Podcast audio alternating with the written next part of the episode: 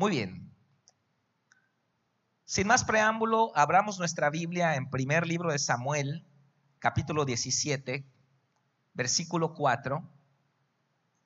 Vamos a, vamos a leer algunos versículos de este pasaje, que ya lo conocemos bien, es la historia de David y Goliat, en primero de Samuel 17.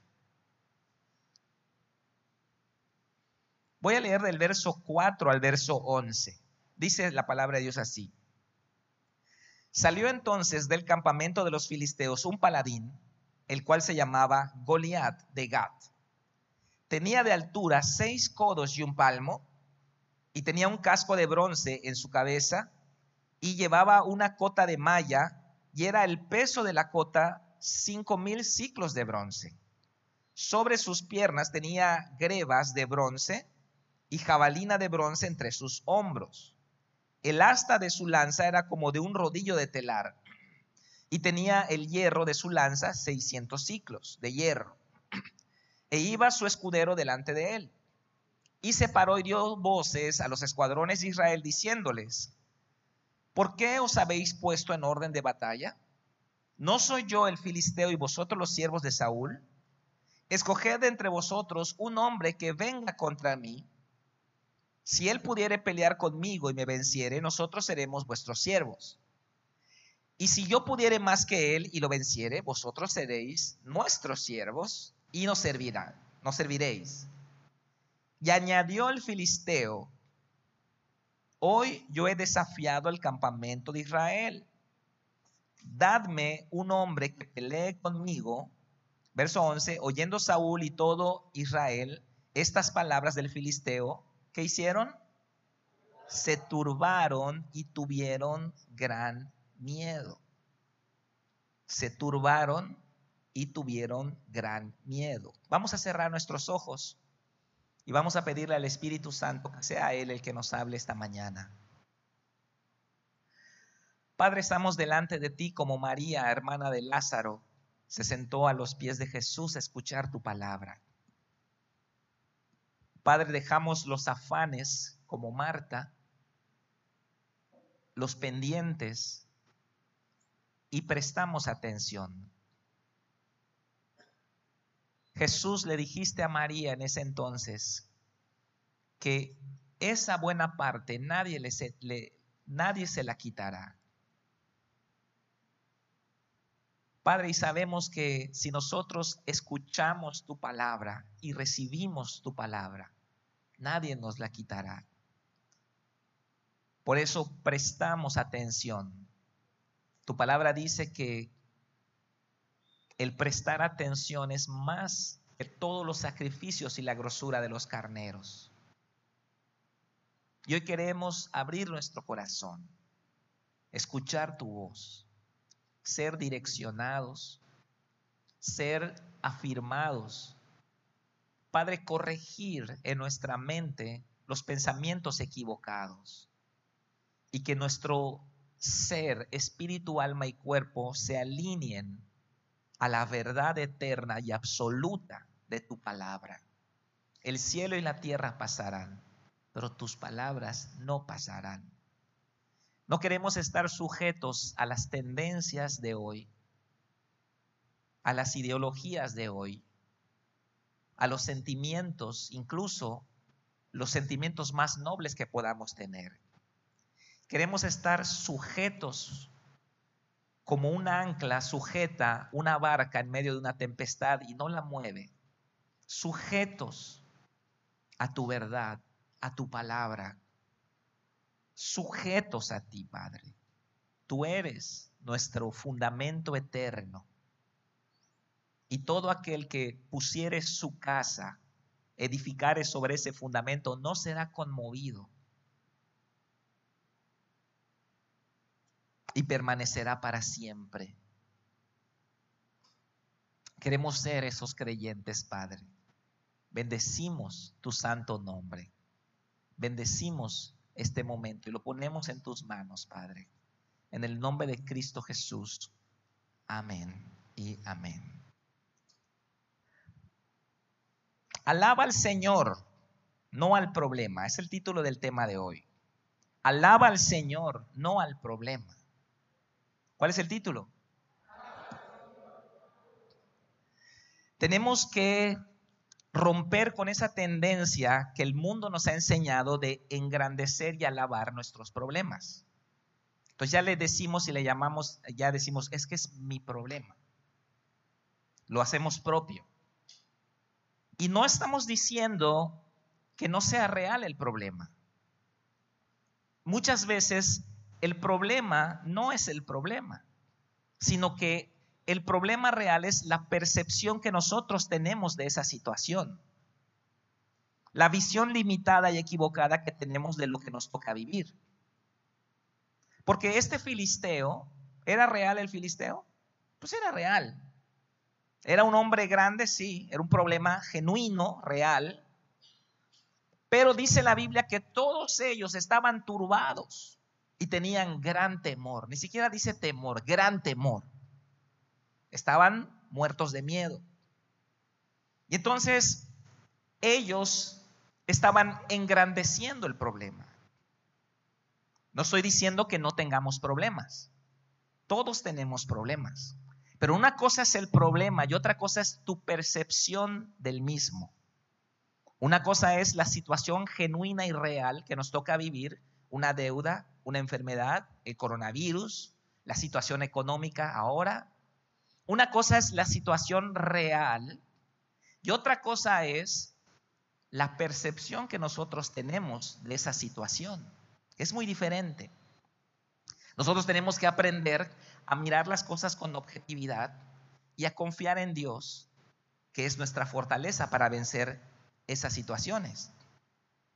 Porque hoy, digo, el problema que nos atañe hoy en la situación mundial del coronavirus pues es un problema real. No vamos a ser como el avestruz que mete su cabeza en el hueco y hace como que nada está pasando. No, es un problema real. Hay gente que está muriendo. Hay más de 3.000 fallecidos en China. Ya acaba de superar la cifra de los mil fallecidos en Italia. Y hay más de 500 fallecidos en Irán. Son los tres países más afectados. En total hoy en día suman un poquito más de 5 mil personas fallecidas en el mundo. Y estos tres países, solo estos tres países, se llevan como 4.700. O sea que hay 300 fallecidos fuera de estos países. Ningún fallecido en Latinoamérica. Ningún fallecido en Estados Unidos. Hay personas infectadas. Entonces, es un problema real no vamos a negarlo, no vamos a decir que no es cierto. Ahí está, con seis pies de altura, ahí está, con su jabalina de bronce, ahí está desafiando los escuadrones del ejército de Dios. No vamos a decir que no existe, sí existe.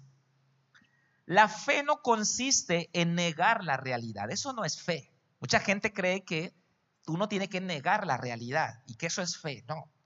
La fe consiste en ver más allá de la realidad, ver a Dios detrás del problema. Porque muchas veces las situaciones simplemente son una pantalla que estamos mirando y el problema es nuestra percepción, la forma en que estamos asumiendo eso que nos está tocando vivir. Pero cuando nosotros lo vemos desde otra óptica, el mismo problema lo, lo vemos de manera diferente. Por eso lo que, lo que es preocupante hoy no es el coronavirus, sino la psicosis colectiva que está generando el temor por el coronavirus. Pues solamente ayer me dijeron que ya no hay papel de baño en Costco. Y digo, pues ¿por qué, ¿para qué tanto papel de baño? Digo, ¿cuántos? Y, y esta psicosis colectiva, ese sí es un problema. Pero está partiendo de una situación, de una percepción, de un temor generalizado. Y como, como pasó con ellos, tenían gran temor. Estaban todos turbados y tenían gran temor. Entonces, ellos están llevando a otro nivel el problema. Aunque hay un problema real, la forma de atacar los problemas siempre es mirándolos desde la perspectiva correcta. Porque si no, no vamos a poder solucionarlos. Vamos a asumirnos en el temor. Y dice la Biblia que habían pasado 40 días que este hombre, este, este Goliat, se paraba delante del ejército, desafiaba 40 días y 40 noches y pues nadie hacía nada. Todos tenían miedo y nadie podía hacer nada. O sea que el temor también nos va a paralizar. El temor va a hacer que nosotros no hagamos la voluntad de Dios. Ay, ¿será que vamos a la iglesia ahora? Ay, ¿qué va a pasar? Ya no vamos a la célula. ¿Qué vamos a hacer? Entonces el temor va a paralizarnos, si lo permitimos, para que no hagamos la voluntad de Dios. Ese es el problema. No tu situación como tal. Muchas veces nosotros vamos a engrandecer el problema. Lo vamos a ver desde una perspectiva mayor de lo que realmente es. Porque cuando a nosotros nos pasa algo, pensamos que eso que nos pasa a nosotros es la cosa más grande que, le ha sucedido a un ser humano sobre la tierra. O pensamos que solamente nosotros tenemos esa batalla. Venimos a la iglesia y cuando el momento de la alabanza no levantamos las manos y decimos, es que aquí la gente, nadie sabe quién soy en realidad. Nadie sabe que, que yo soy pecador, no sé qué pienses cuando, pero sí lo sabemos. Sabemos que entre semana eres un carnalito ahí cayendo a cada rato en, la ira y en, y en chismecillos. Sí lo sabemos, todos lo sabemos. Pero estar delante de Dios no se trata de perfección, se trata de corazón. Tenemos que venir con el corazón correcto cuando nos presentamos delante de Dios. Esto no quiere decir que no vamos a crecer y a madurar espiritualmente. Pero tenemos que ver siempre la situación desde una óptica correcta para poderla atacar. Muchas veces cometemos el gran error de empezar a poner el problema en el centro de nuestra vida. Ya nuestra vida gira alrededor del problema. Y yo te digo hoy, lo que tú llamas tu problema no es el problema. Lo que le hemos puesto el nombre de mi problema no es el problema. El problema es la actitud y la visión que has asumido alrededor de, ese, de esa situación adversa que te ha tocado vivir. Porque situaciones adversas a todos nos tocan vivir. Deudas, enfermedades, problemas familiares, problemas internos, personales, complejos, dudas, temores tentaciones, debilidades, pecados. Todos estamos sujetos a situaciones que nos hacen sentir que estamos mal y que somos polvo. Y, pero la forma en que nosotros asumimos eso que nos toca vivir es lo que va a determinar si salimos adelante o nos quedamos atorados. Y la mayoría de gente que se queda atorada, se queda atorada por la forma en que asimilan las situaciones que les toca vivir y uno mismo se descalifica para servir a Dios. Estamos en la célula y, oye, ¿puede ser la oración? No, que ore otro. Oye, ¿por qué no oras para hacer? No, que ore otro. ¿Por qué? Porque hay culpabilidad, hay condenación. Y entonces tú estás, estás mirando las situaciones desde una forma incorrecta. ¿Qué es lo que dijo María, la madre de Jesús, cuando miró a Elizabeth, cuando entró a la casa de Elizabeth, y dice la Biblia que Juan el Bautista brincó desde el vientre y fue lleno del Espíritu Santo desde el vientre. Eh, María em, expresa un salmo, se le llama el Magnificat, en ámbitos teológicos, así se le llama ese salmo, está en Lucas capítulo 2 me parece. ¿Qué es lo que ella dice en el Magnificat? María dice, qué, lindas palabras. Engrandece mi alma al Señor y mi espíritu alaba al Dios de mi salvación. Engrandece mi alma al Señor. Esta joven, los, se calcula que tenía unos 17 años, María, cuando estaba embarazada, esta joven engrandeció al Señor. Engrandecer al Señor significa reconocerlo, reconocer sus grandezas, declarar con nuestra boca sus proezas. Pero nosotros, hoy en el siglo XXI, engrandecemos no al Señor, sino al problema. Uy, no sabes lo que viví. Y no sabes cómo, y cómo, cómo contamos las cosas, ¿verdad? Entonces, eh, ¿y qué? ¿Y, te pegó? Sí. Y dice, dice el esposo, no le pegué, solo le agarré su brazo así. Pero me jaló y me hizo así, me empujó y me lastimó y me caí. ¡ah! Entonces, dramatizamos porque engrandecemos la situación más de lo que realmente es. ¿Y qué pasó? ¿Por qué no veniste? Estuve tirado en mi casa botado estuve toda la semana con dolor, todos mis huesos, cada hueso me dolía. Y los ojos y la cabeza, así estaba tirado. Entonces, bueno, sí estabas enfermo, pero no, no engrandezcas la situación de, de lo que realmente es. Tú puedes decir, bueno, sí me sentí mal, tenía un dolorcito de cabeza, me acosté un rato, pero no vamos a engrandecer el problema. Engrandece al Señor. Eso es lo que hizo María. Y lo que el mundo está haciendo hoy es, es que está engrandeciendo el problema. Y al engrandecer el problema, dejamos de mirarlo de una forma objetiva. Y al dejar de mirar el problema de una forma objetiva, ya no lo podemos solucionar. Nuestro enfoque se pierde y ya no tenemos la capacidad de solucionarlo.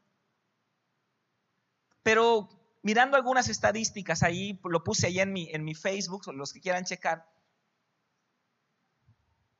¿Saben cuántos han, fallecido 5 mil personas? Aquí tengo una estadística, pero 15 mil personas, 15 mil personas mueren cada día de hambre en el mundo. Y no hay psicosis por eso.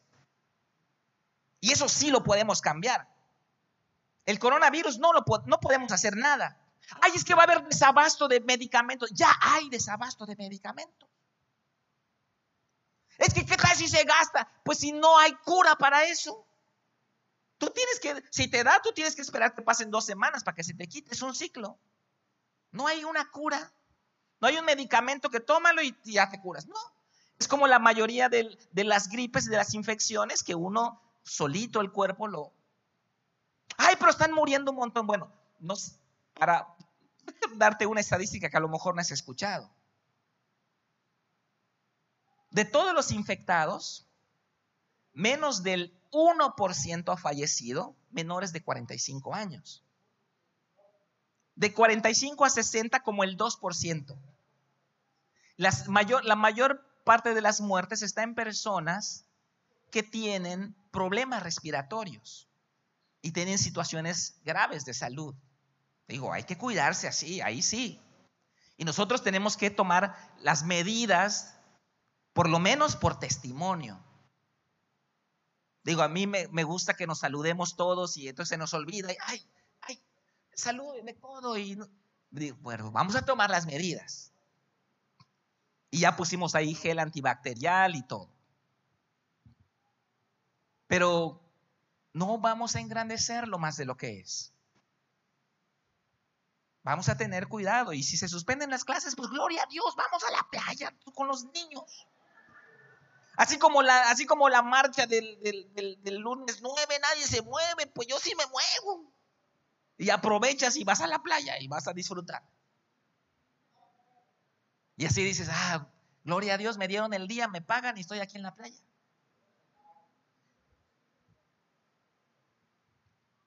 Fíjate, En todo lo que va del año hay, han habido 189 mil suicidios.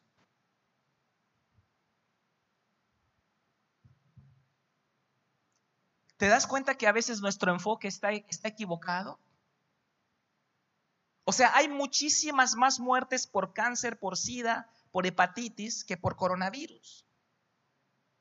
Pero ahora está de moda, ¿no? Entonces hay una psicosis generalizada. Los medios están así bombardeando y hay mucha información falsa, mucha información fake news que están en las redes sociales. 238 mil muertes por accidentes de tráfico. 441 mil muertes en el mundo relacionados con el alcohol y 7.5 millones de abortos en el año 2020, a lo que va de la fecha. 7.5 millones de abortos. Y estamos mirando el coronavirus. Digo, es un problema real, es una situación real. Pero ¿dónde está nuestra fe? ¿Dónde está nuestro Dios? Lo primero que tenemos que hacer es entender que una cosa es el problema y otra cosa es la percepción que se le da a ese problema. Sin, sin dejar el pasaje que estábamos leyendo en 1 Samuel 17, pon allá una hojita o tu pluma o algo Vamos a brincar a, números 13, 32. Números 13, 32 y 33. En el contexto son los, los espías. Fueron los dos espías a, a pisar la tierra prometida, la tierra que Dios les estaba dando, la tierra de bendición. Ellos regresan y dan su reporte. Mira el reporte que ellos dan. Números 13, 32. ¿Qué dice? Y, ¿qué dice? Hablaron mal de la bendición de Dios. Hablaron mal de la tierra prometida. Nuestras palabras siempre van a ser el producto de nuestros pensamientos. Si uno habla mal, es porque piensa mal. Si uno piensa mal, es que su percepción de la situación no es correcta. Entonces uno va a hablar mal. Ellos hablaron mal. Y aquí es donde empieza el problema, cuando empezamos a hablar. Hablaron mal entre los hijos de Israel de la tierra que habían reconocido, diciendo, la tierra por donde pasamos para reconocerla es tierra que traga a sus moradores y todo el pueblo que vimos en medio de ellos son hombres de grande estatura. No, no, no está difícil. No vamos a poder. No la vamos a hacer. Está complicado. No, no, abrir una empresa ni te metas. Vas a tener problemas con Hacienda, problemas con esto. No, no, no, no, no, no, no. Eso es para gente de otro nivel. Y hablamos mal de la bendición de Dios. No, ni te metas de líder en la iglesia. No, fuente de vida, menos. Allá te exigen que tú seas esto y que tengas un curso acá y que tengas lo otro. No, no, no, no. Mejor así, feligresito feliz. Y entonces hablamos mal de la bendición. No, ese encuentro, tres días encerrado, vas a estar allá, quién sabe qué te van a hacer, qué te van a decir, te van a lavar el cerebro. ¿Y por qué se habla mal de la bendición? Porque nuestra visión es incorrecta. Y ellos hablaron mal tierra traga a sus moradores.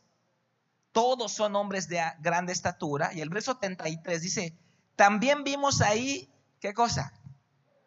Gigantes.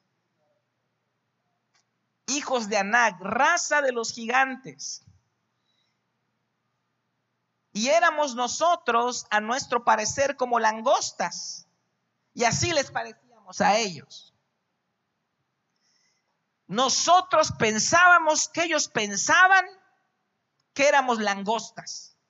Ah, ¿y cómo sabes? Tú entraste a la mente de ellos para, para saber lo que pensaban. No, no, no, es que nosotros éramos langostas para ellos. Hasta mira hasta dónde los lleva el temor. Hasta los llevó a pensar lo que ellos estaban pensando. Pero ¿sabes cuál era la realidad? La realidad en este pasaje, bueno, había gigantes, sí. Había ciudades fortificadas, sí. O sea, la idea acá es que nosotros que definamos el problema,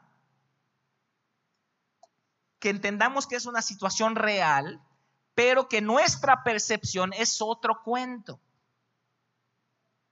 Porque sí había un problema, sí había gigantes. Pero la realidad dice la Biblia que los gigantes tenían más miedo que ellos. Esa es la realidad. Los gigantes estaban atemorizados. Los gigantes habían, habían salido a los campos, habían recolectado frutas, habían recolectado alimentos y habían cerrado sus puertas porque decían, ahí viene un pueblo cuyo Dios es Jehová de los ejércitos. Y ellos estaban muriendo de miedo. Los gigantes estaban muriendo de miedo. Pero como la percepción de estos espías, de estos diez espías, era equivocada, sus palabras fueron equivocadas también. Y cuando ellos equivocaron sus palabras, ellos contaminaron a los demás. Y los demás tuvieron miedo también. Hubo una transferencia de temor a través de las palabras. Lo mismo sucedió, regresando en el, al pasaje anterior, lo mismo sucedió con David y con Saúl. Cuando David escuchó las palabras del filisteo, él dice, dice, la Biblia dice, y David lo oyó. Esa frase me gusta, porque como que la puso Dios así, mi hijo oyó al filisteo, todos temblando, ay, ¿qué va a pasar? coronavirus, ay, la economía, el dólar, la gasolina, todos temblando. Y David lo oyó. Y David dice, ¿qué le van a dar al hombre que derrote a este incircunciso infeliz? Que se atreve a desafiar a los ejércitos del Dios viviente. ¿Qué le van a dar? Bueno, van a liberar de impuestos a su padre y le van a dar a su hija. ¿Le van a dar a qué? A su hija. ¿Dónde está el filisteo? Y digo, había una buena motivación allá. Pero la historia de, de 1 Samuel 17 nos dice que Saúl era el principal de los miedosos. El que más miedo tenía de todos era Saúl. Y Saúl se había encargado de transferir el temor a través de sus palabras al resto del ejército. Entonces a lo mejor alguien del ejército decía, bueno, sí podemos, entre cinco lo agandallamos allá. Pero ya ellos tenían todos temor. Entonces viene David y Saúl también quiere transferir su temor a David. Porque el, el temor se transfiere a través de las palabras, de las declaraciones de la boca.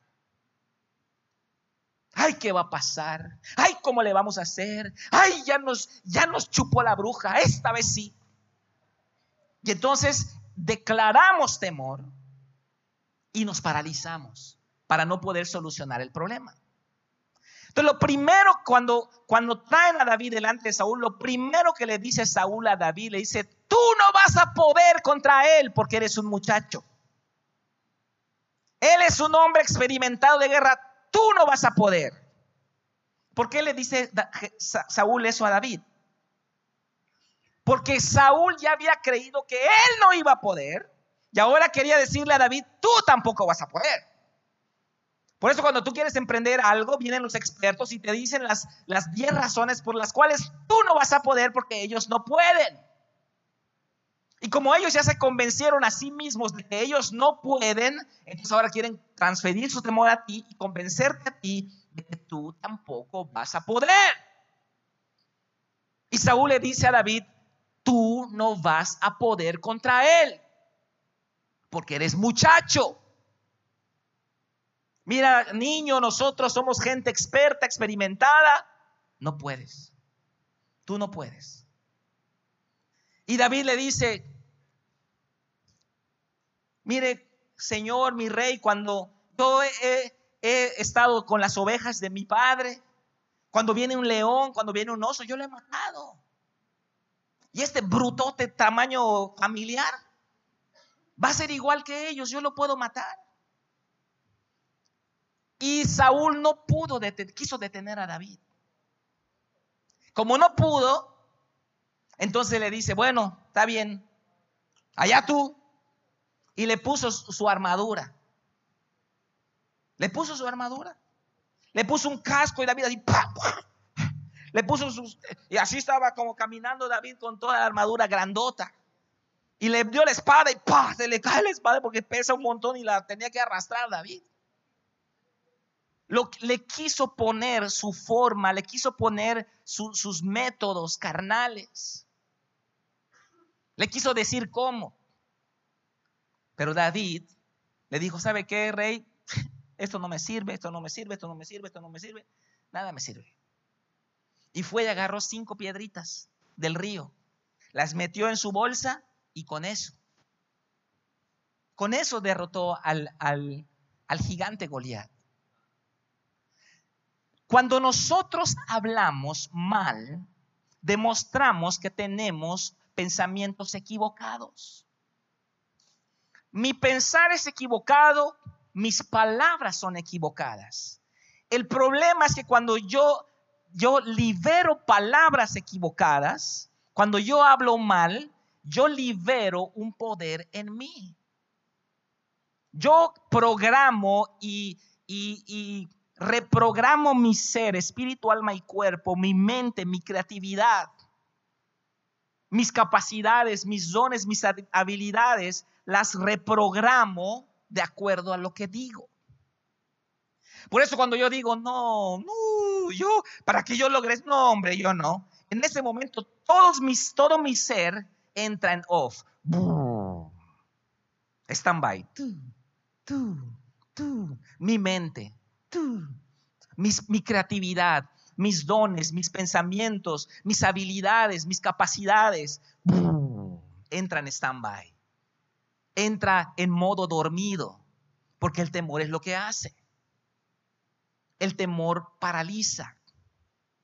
Y nosotros tenemos que tener cuidado con lo que sale de nuestra boca, porque cuando sale la palabra de mi boca, yo le estoy mandando un mensaje a mi ser completo. Y entonces yo mismo me descalifico para la bendición que tiene para mí.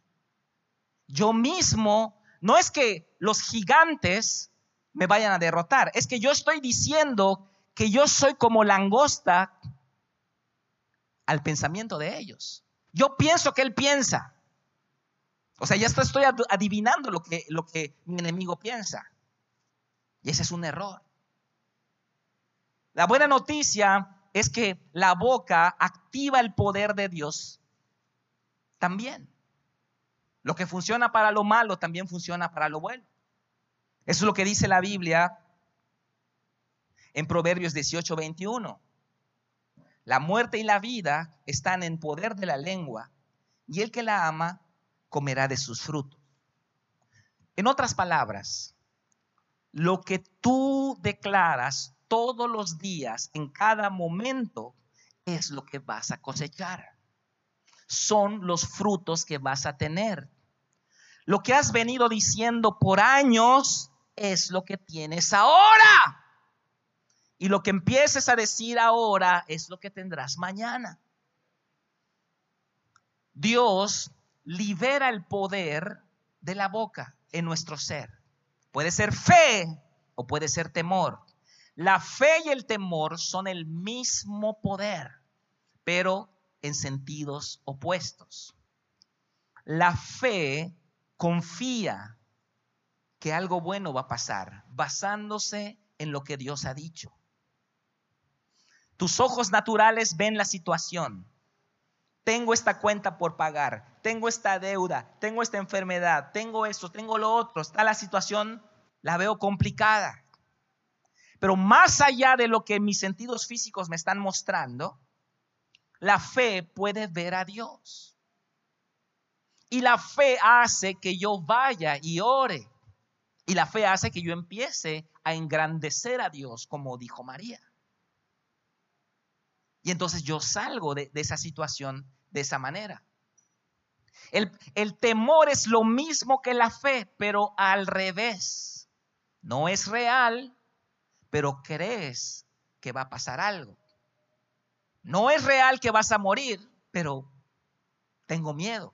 ¿Qué tal si me pasa algo? Va a venir un huracán, salen las noticias. Ahí se van todos a comprar. ¿Por qué? Fueron movidos por un temor, fueron movidos a hacer algo. Nosotros tenemos que hablar fe.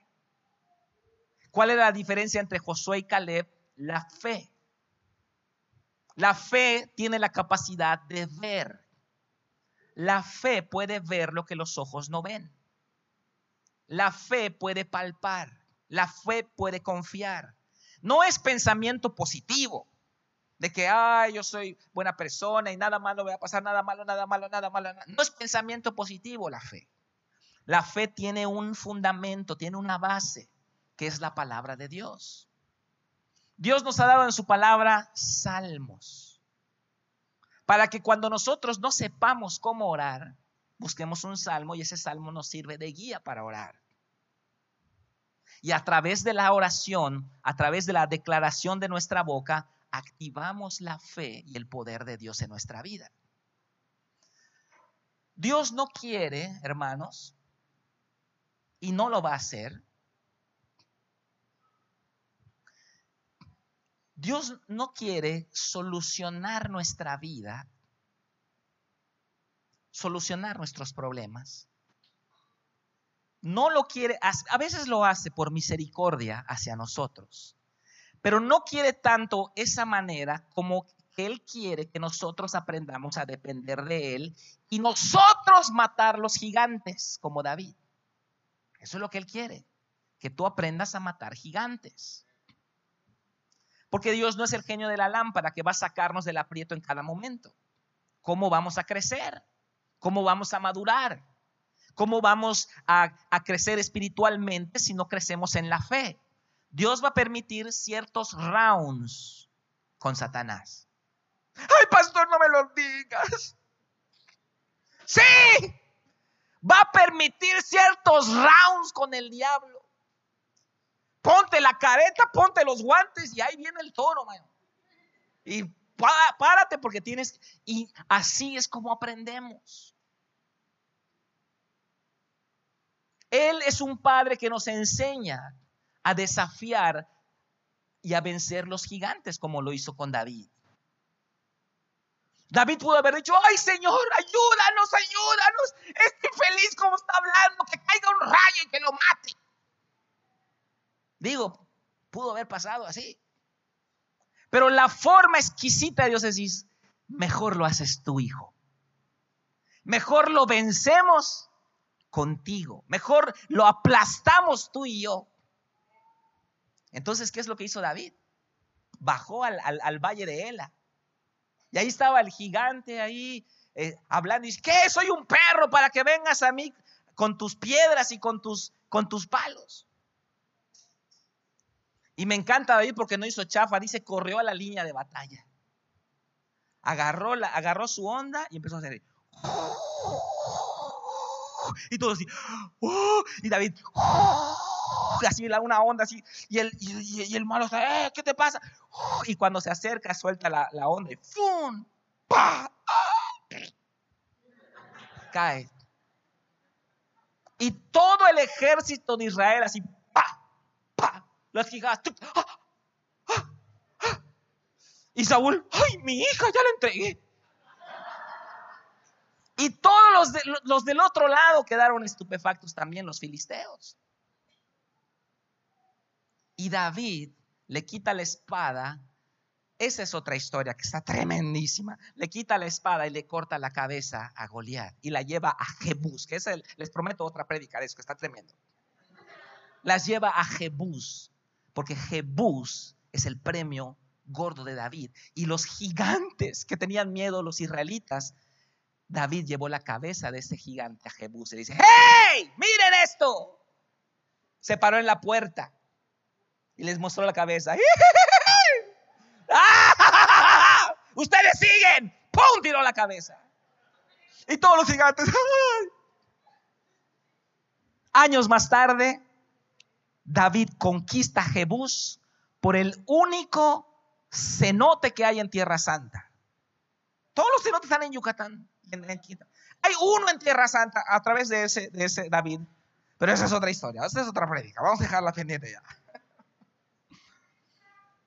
No es la situación el problema, es nuestra percepción, nuestra visión, nuestra concepción, la forma en que estamos mirando la situación. Ese es el problema. Muchas veces he tenido situaciones. Acá está mi esposa y no me va a dejar mentir.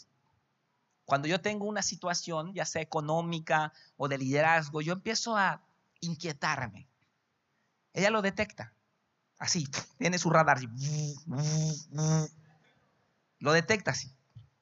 Empiezo a estar así como, como molestoso, como ausente, como que estamos comiendo y estoy divagando. Y entonces ella me dice, a ver, tus problemitas, aquí no los traigas. Pero con palabras más dulces. O más fuertes, no sé. A veces. Y yo a veces cargo situaciones. Y aquí está el punto de la, de la. Lo que yo hago es que salgo a caminar. Salgo a caminar. Tengo ya mi arsenal de salmos allá listos para cualquier necesidad. A veces me agarro el Salmo 121, por ejemplo.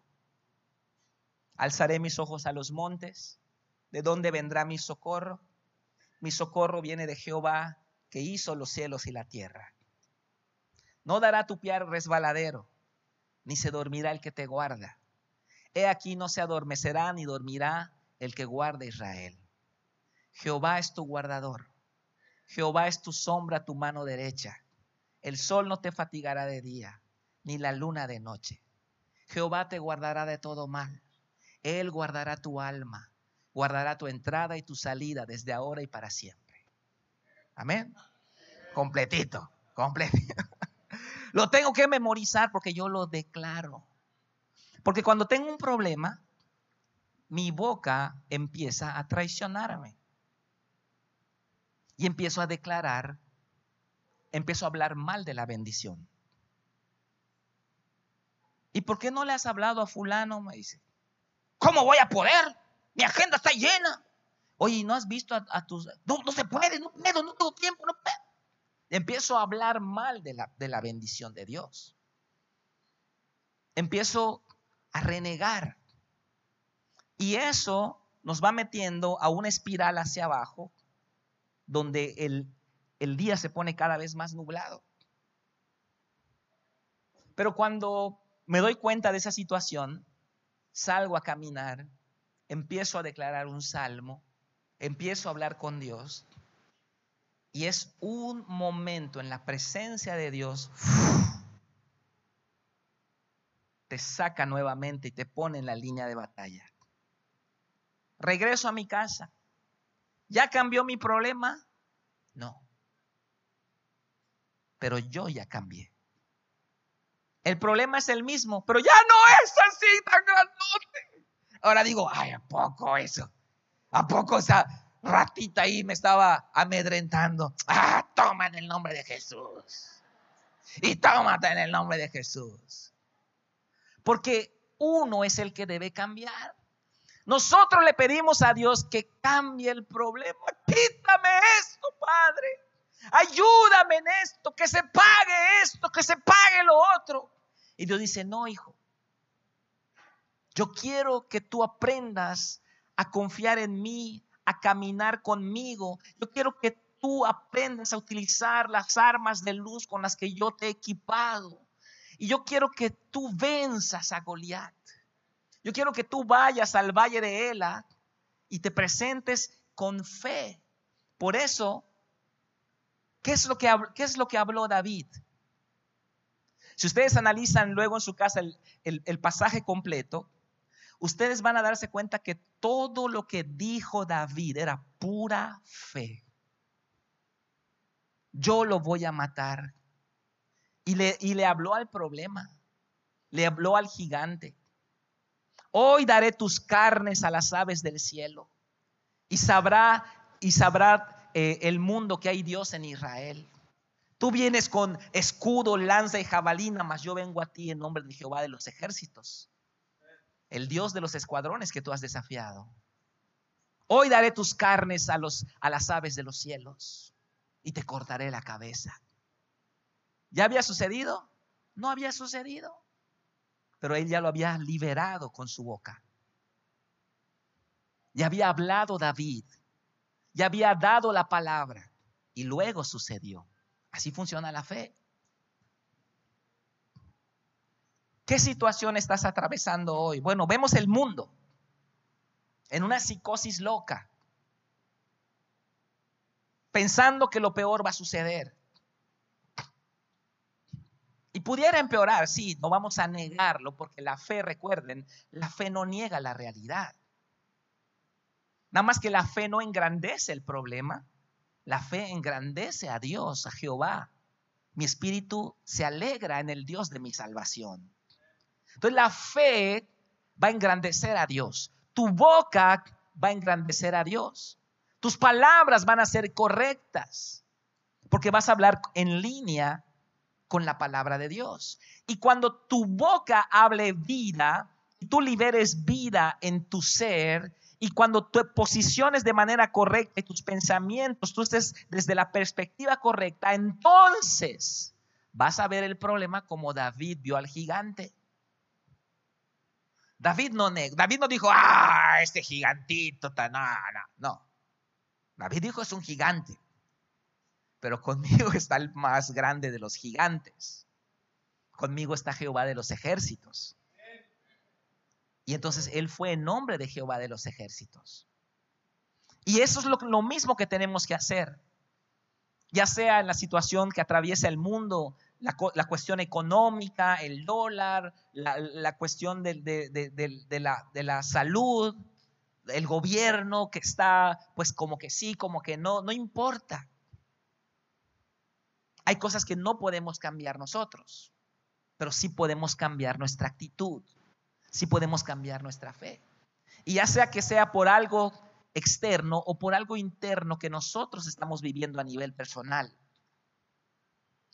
El problema va a querer ponerse en el centro de tu vida.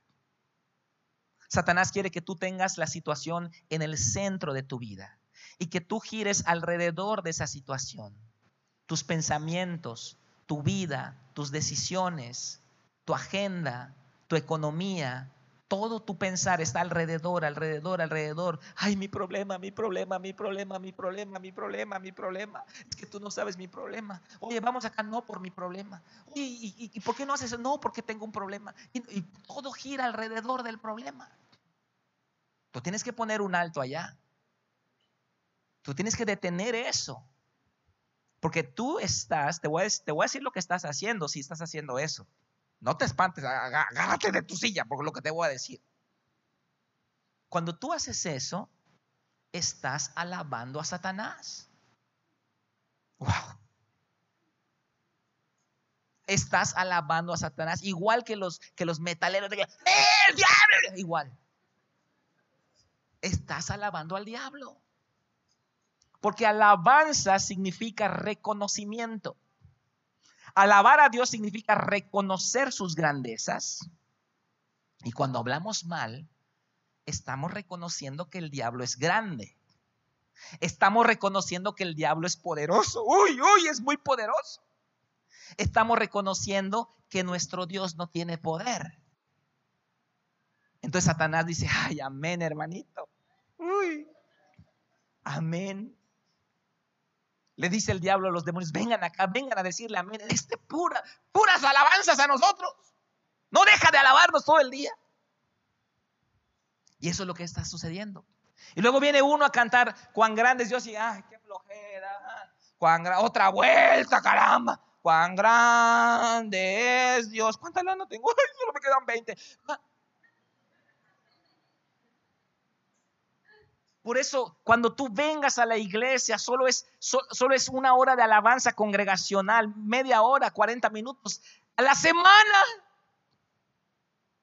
Aprovechalo y alaba al Señor con todo tu corazón.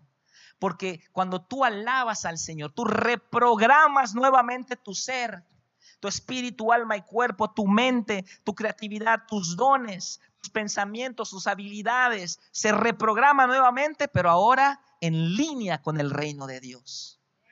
Y empiezas a decir, ah, sí que puedo.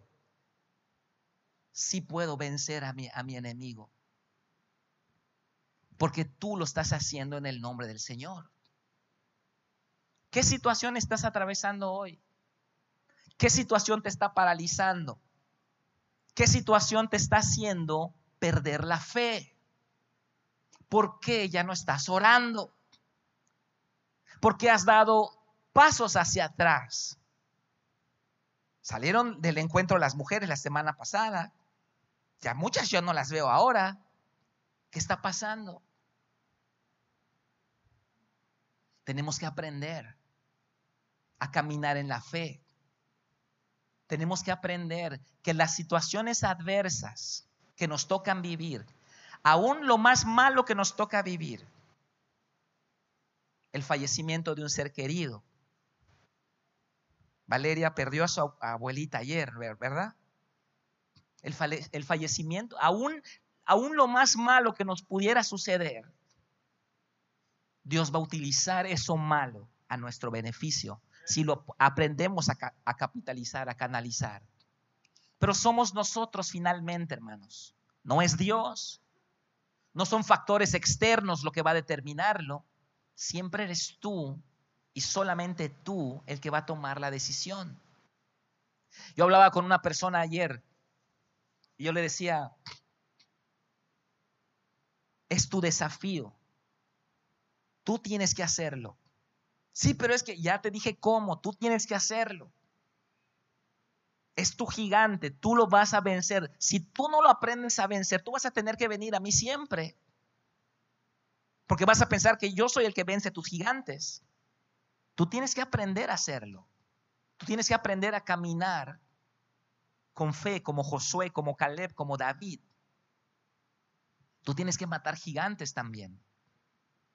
Entonces, el Salmo 103, con eso termino, nos da una visión muy correcta de, lo, de, todo lo que les estoy diciendo. Me encanta este salmo. Es tremendo y sobre todo cuando entendemos el contexto.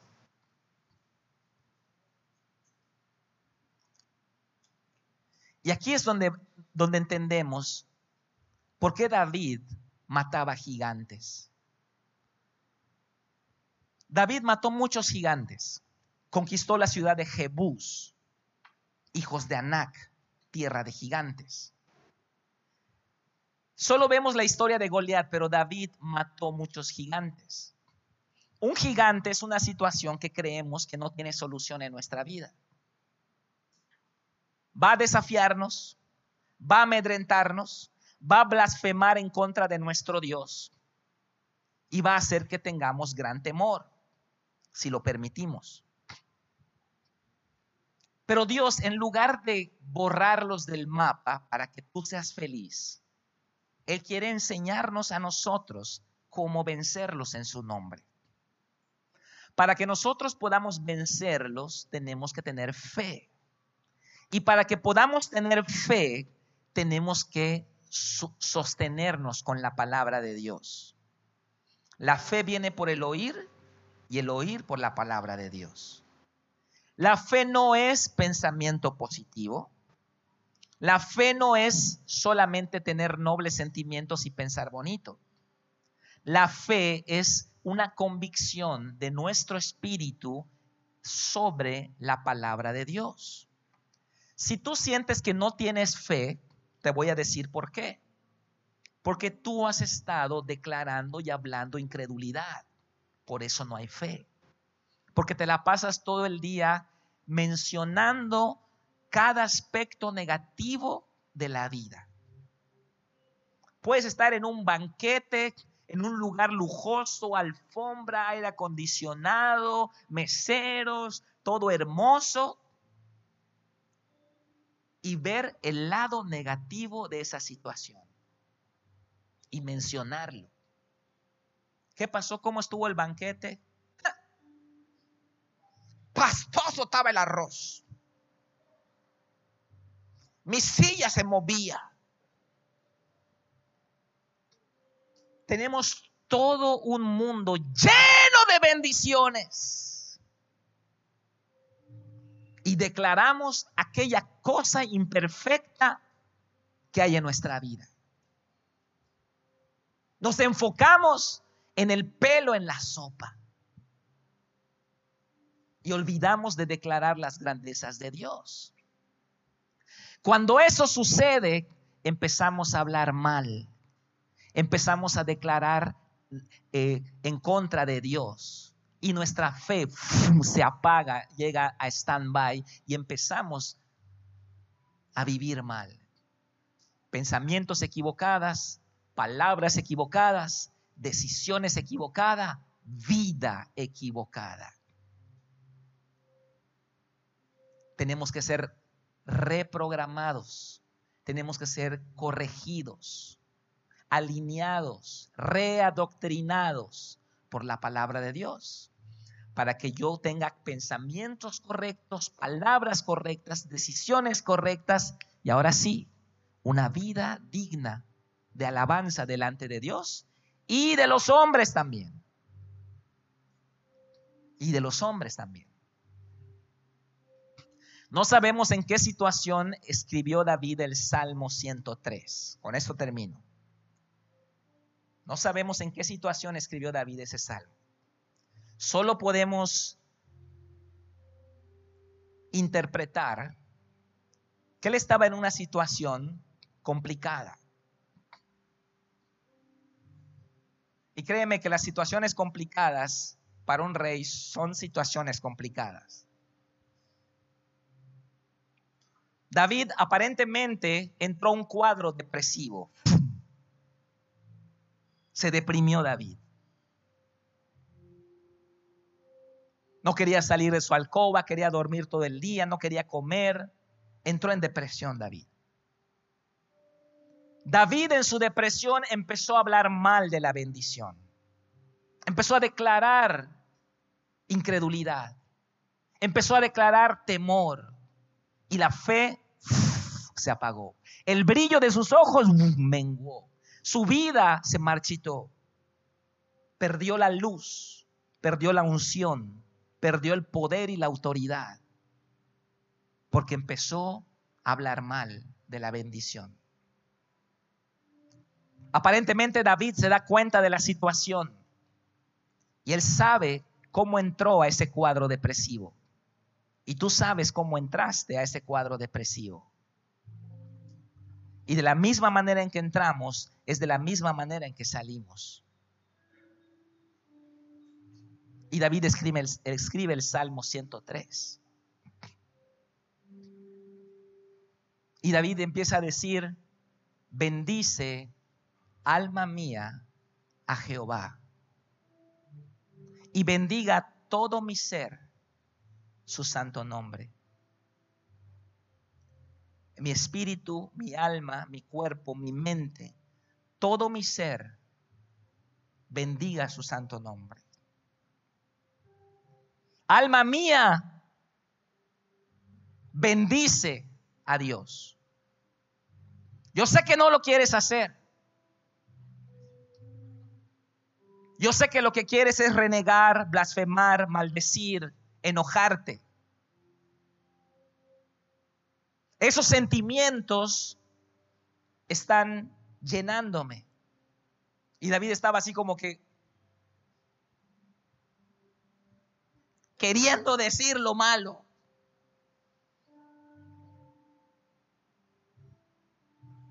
Y en medio de una adversidad tan grande, David hace lo que pocos hacen hoy en día. Alabar y bendecir a Dios en medio de la adversidad. Pocos aún aquí en esta congregación.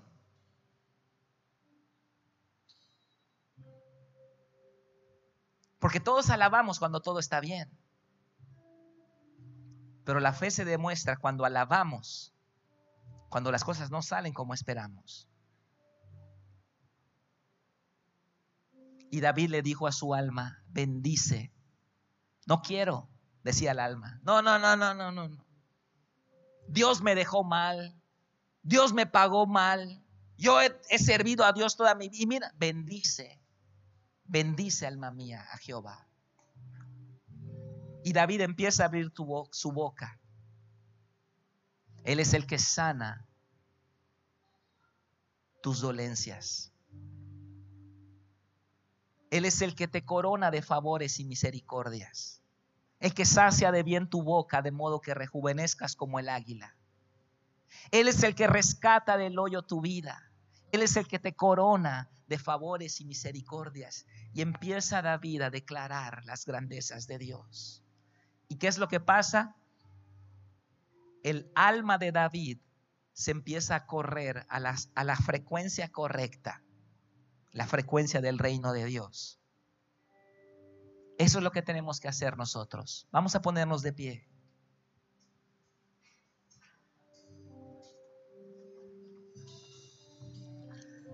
El problema no es el problema, hermano. El problema es el enfoque. La percepción que tenemos. Vamos a poner la mano derecha en nuestro corazón y vamos a cerrar nuestros ojos.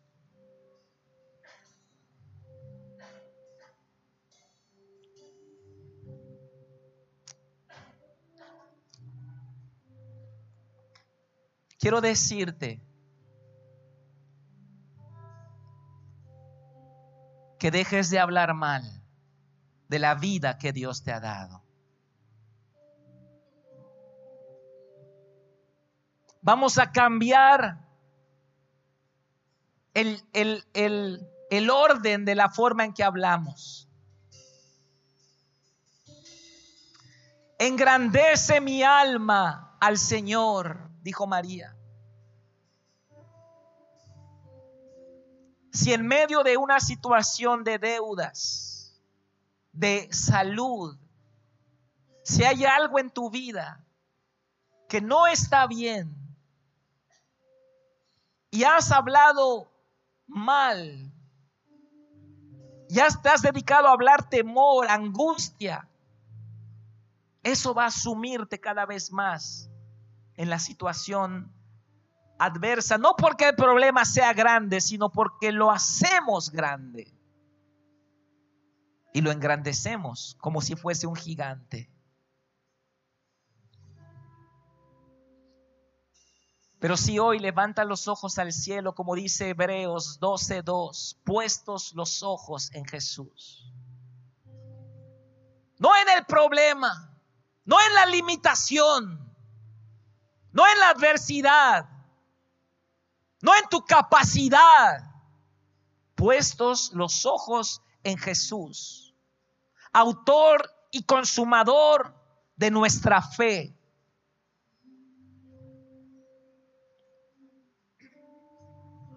Si tú pones los ojos en Jesús y reposicionas tu alma, al reino correcto,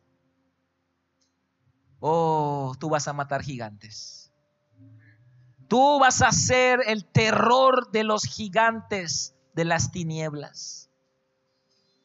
Va a haber un póster en el infierno con tu cara diciendo, se busca vivo o muerto. Los demonios con escuchar tu nombre, oh, van a correr se van a amedrentar. Ahí viene ese terror, ese mata gigante. Ahí viene esa joven que solo habla y desata el poder del Espíritu Santo. Tengan cuidado con ese niño que cuando dobla sus rodillas, la gloria de Dios desciende y nos destruye, dirían los demonios.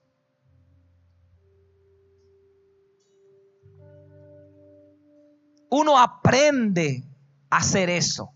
Uno no trae eso. Uno aprende a hacer eso. Y tú y yo tenemos que aprender a reprogramarnos. Por eso en este momento no mires, no te acuerdes, no veas la situación. Alza tus ojos.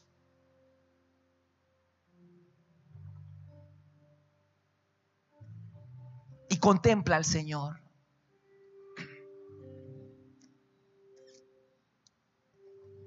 Dios le dijo a Job, basta Job, ya hablaste mucho tú. Ahora escúchame, yo voy a hablar. Basta, te dice Dios. Por años te has quejado. Por años has hablado mal. Pero ahora yo voy a hablar. Abre mi palabra. Empieza a declarar mi grandeza. Engrandezca tu alma al Señor y tu espíritu se goce en el Dios de tu salvación.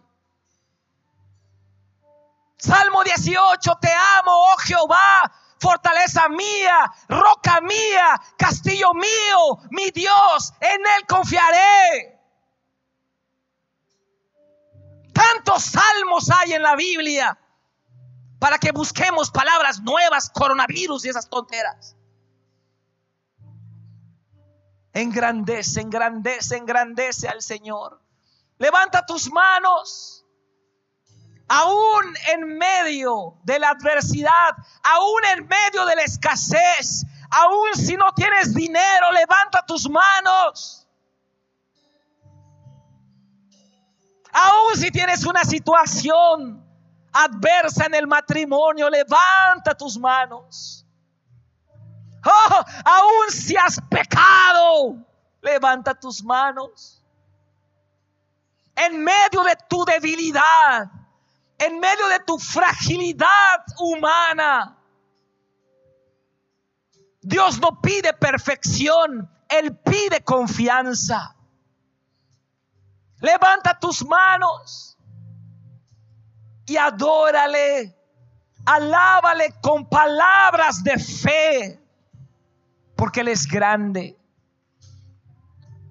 Él es grande más que tus problemas, más que el coronavirus y el dólar y el petróleo y los precios de las bolsas del mundo. No podrá nuestro Dios sostenernos en tiempos de crisis. No podrá nuestro Dios poner mesa en el desierto. No podrá nuestro Dios abrir ríos donde no los hay. El sequedal se volverá manadero de aguas. Manantiales de aguas saldrán de la nada en medio del desierto. No podrá nuestro Dios levantarse como poderoso gigante. O solamente es un Dios de papel un Dios dominguero. Echa mano de la vida eterna. Echa mano de las promesas. Arrebata como David tu bendición. Ve a Jebús y conquista Jebús. Mata cada gigante que haya en tu vida. ¿Cómo lo lograrás? Con la palabra de Dios Di lo que Dios ya dijo. Habla lo que Dios ha hablado. Renuncia a tus mejores pensamientos. Renuncia a tus mejores y más sublimes eh, eh, argumentos. Y habla la palabra. Bendice, bendice, Bendice alma mía al Señor. Bendiga mi ser su santo nombre. Él es el que perdona todas tus iniquidades. Él es el que sana todas tus dolencias. Oh, Él rescata del hoyo de la depresión tu vida. Él es el que te corona de favores, de misericordia, de modo que rejuvenezcas como el águila. Levanta tus manos, vamos a adorar. Cántale a Dios.